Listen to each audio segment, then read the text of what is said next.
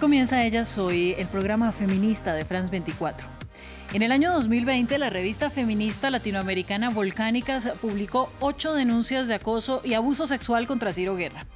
Un artículo en el que relató detalladamente las historias de mujeres víctimas del director colombiano de cine, famoso además por producciones como El abrazo de la serpiente, que en su día fue nominada al Oscar. Guerra respondió con una demanda y pidiendo un millón de dólares en compensación. El caso acaba de resolverse y protegió al periodismo feminista.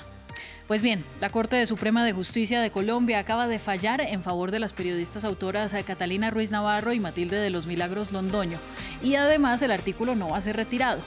Guerra perdió la batalla que inició argumentando una defensa de su buen nombre y una supuesta falta de rigurosidad en el reportaje que lo expuso como un violento con las mujeres.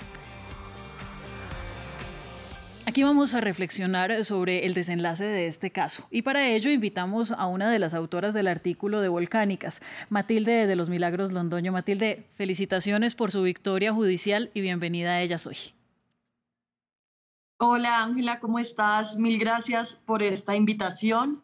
Estoy muy feliz de recibirla, sobre todo dadas las circunstancias y dado este fallo de la Corte Constitucional. No era para menos. El artículo que publicó Volcánicas en 2020, ¿usted diría, Matilde, que también fue un escrache? ¿Por qué este método es para ustedes una herramienta válida, no solamente de denuncia, sino eventualmente de reparación y también de no repetición?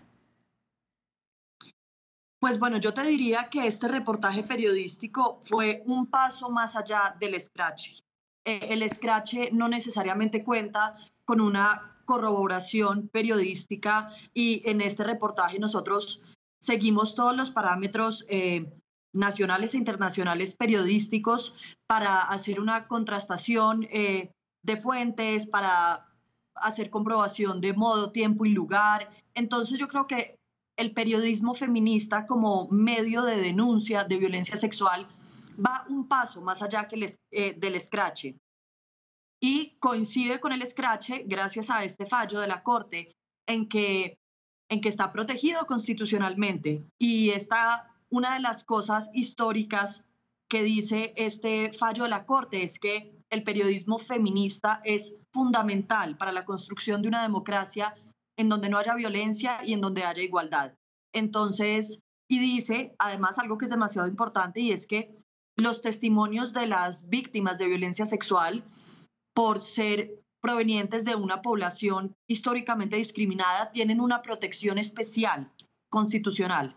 Entonces, pues es un respaldo muy grande al periodismo feminista como género periodístico y también en la Corte se menciona mucho el escrache, porque por supuesto, pues digamos que tienen cosas, tienen cosas en común.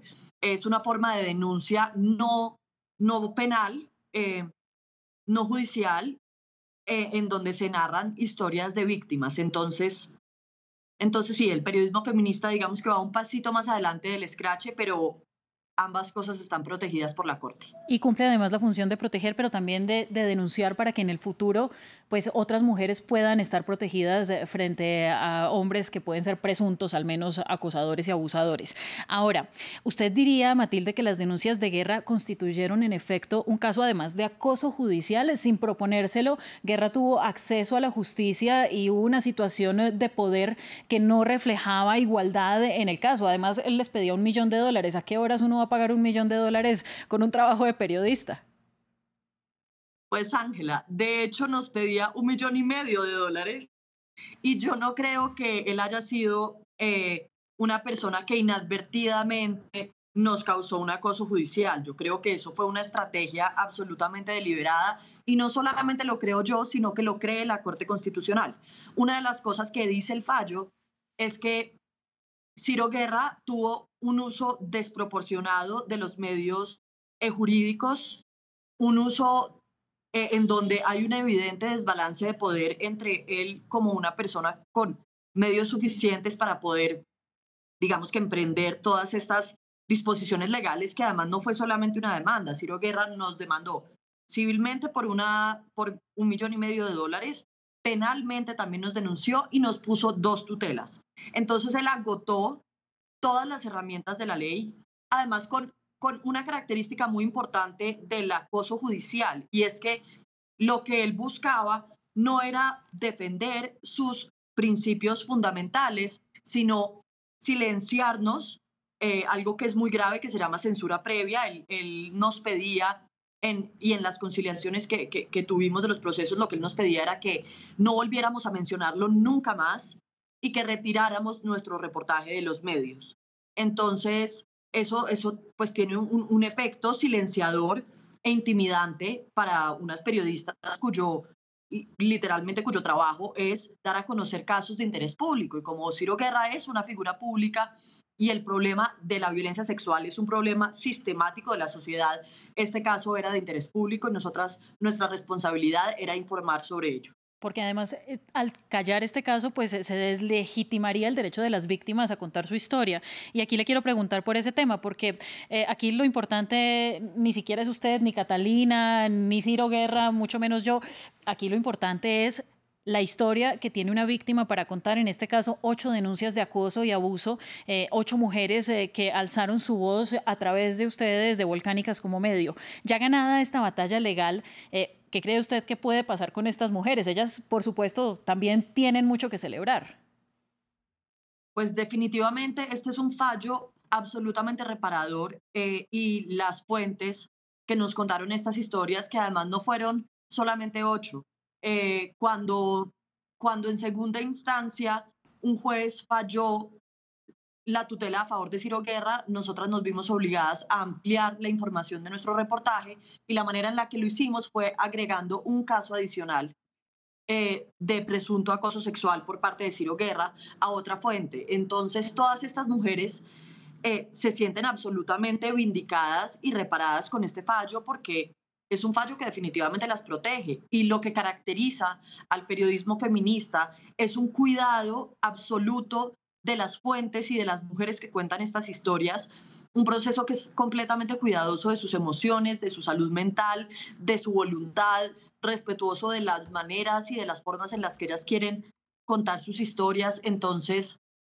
entonces ellas, este es un triunfo para ellas también, que, que haciendo parte de una sociedad en donde el sistema legal todavía es absolutamente insuficiente y primordial, primordialmente revictimizante. Ellas eligieron la vía periodística para contar sus historias, eh, pues pensando que, que esto iba a disminuir el impacto que, que, que tendría en sus vidas hablar de, de, cosas tan traumáticas.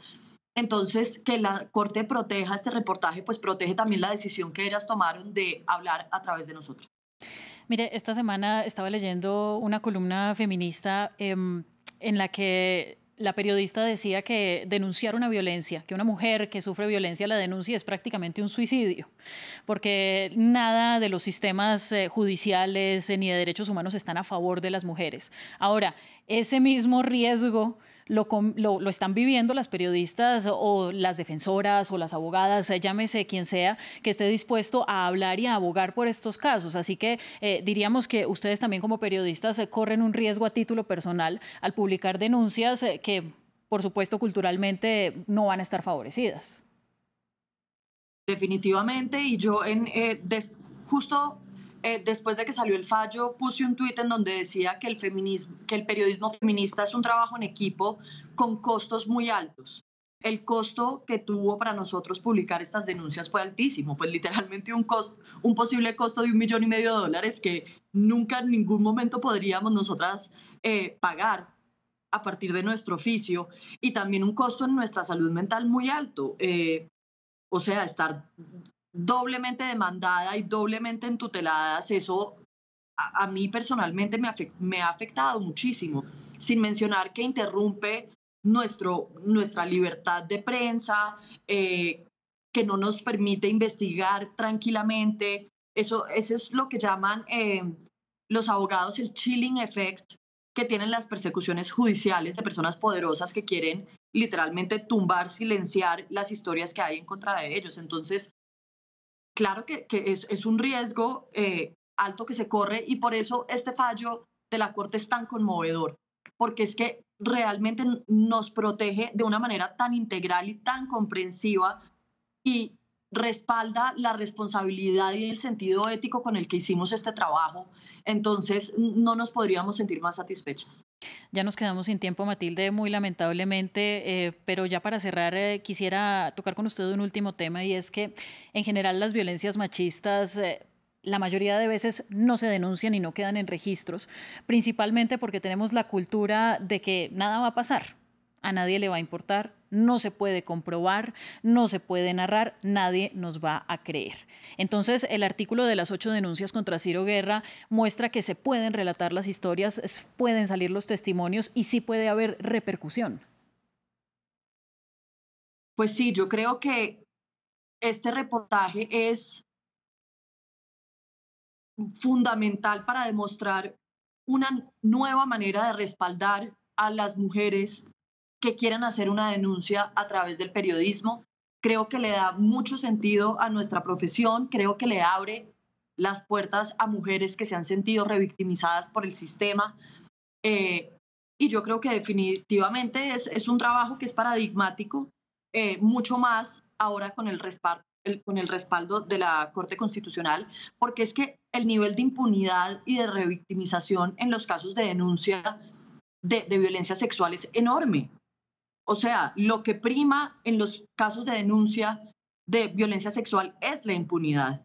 Entonces, y lo que busca tanto el Scratchy como el periodismo feminista es que haya algún tipo de consecuencia, eh, así sea, digamos, una sanción social eh, o, o al menos el conocimiento del, del, público para que estos hechos dejen de suceder y para poder contribuir a la lucha importantísima en la que nos pasamos los días y las noches para que las mujeres podamos vivir unas vidas libres de violencia. Y con rigurosidad, eh, como debe ser, Matilde. Mire, me, quedaría hablando con usted porque tengo todavía mucho que decirle, pero ya no tenemos tiempo, así que simplemente cierro nuevamente felicitándola y con la frase para usted y para nuestros televidentes, en definitiva, el periodismo será feminista. Gracias a usted y gracias a todos los que nos ven en France 24. Nos vemos próximamente en Ellas Hoy.